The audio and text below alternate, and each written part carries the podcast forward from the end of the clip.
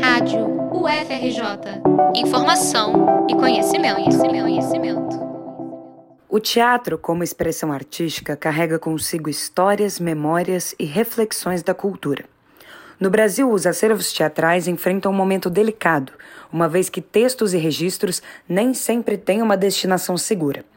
A falta de investimentos e políticas efetivas de preservação e muitas vezes de restauração tem deixado inúmeros acervos em condições precárias. É o caso dos arquivos da Sociedade Brasileira de Autores Teatrais. A Sociedade Brasileira de Autores Teatrais é uma instituição dedicada à defesa dos direitos autorais no campo teatral. Seu acervo é composto por cerca de 50 mil obras teatrais, entre peças nacionais, traduções, adaptações e documentos de artistas como Chico Buarque, Dias Gomes e Carlos Drummond de Andrade.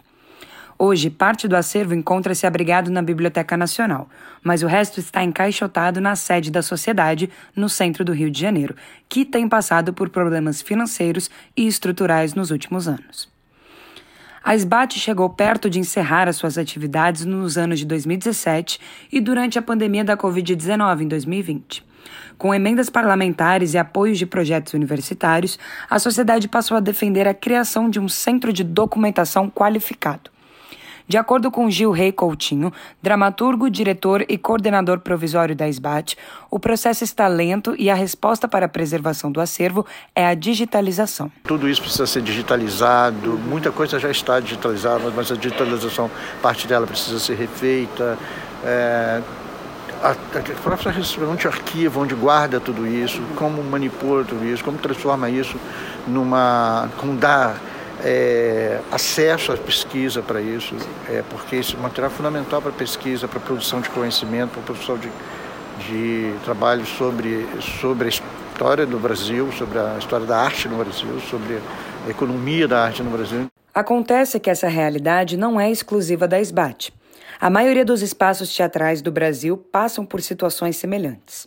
Em janeiro deste ano, iniciou-se o processo de transferência do acervo da Funarte para o Museu Casa da Moeda.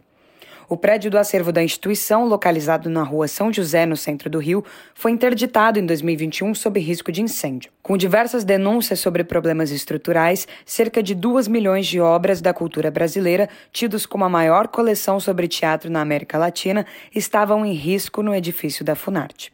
Em maio deste ano, a Fundação Brasileira de Teatro declarou que o famoso Teatro Dulcina estava sendo leiloado. O teatro estava abandonado em meio a dívidas acumuladas em mais de 20 milhões. Com seu fechamento, quadros, cartas, fotos, figurinos e documentos, além da própria história de Dulcina de Moraes, entraram em risco.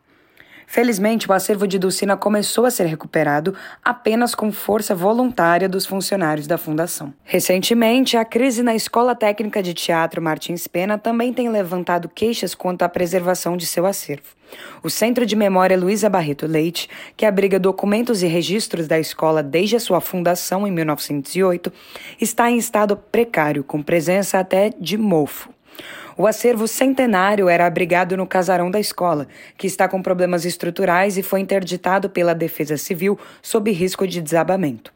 Hoje, ele está guardado provisoriamente na sala de caracterização da sede, que moveu suas atividades para o prédio do antigo Liceu de Artes e Ofícios. Durante o período da pandemia, os espaços da escola ficaram fechados, dando lugar à presença de ratos na biblioteca que abriga obras nacionais raras, por exemplo.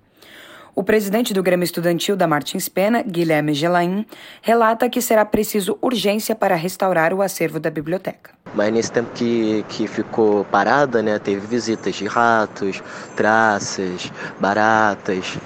Aí ela está interditada por risco de ter xixi nos livros, os livros estarem danosos por conta das traças.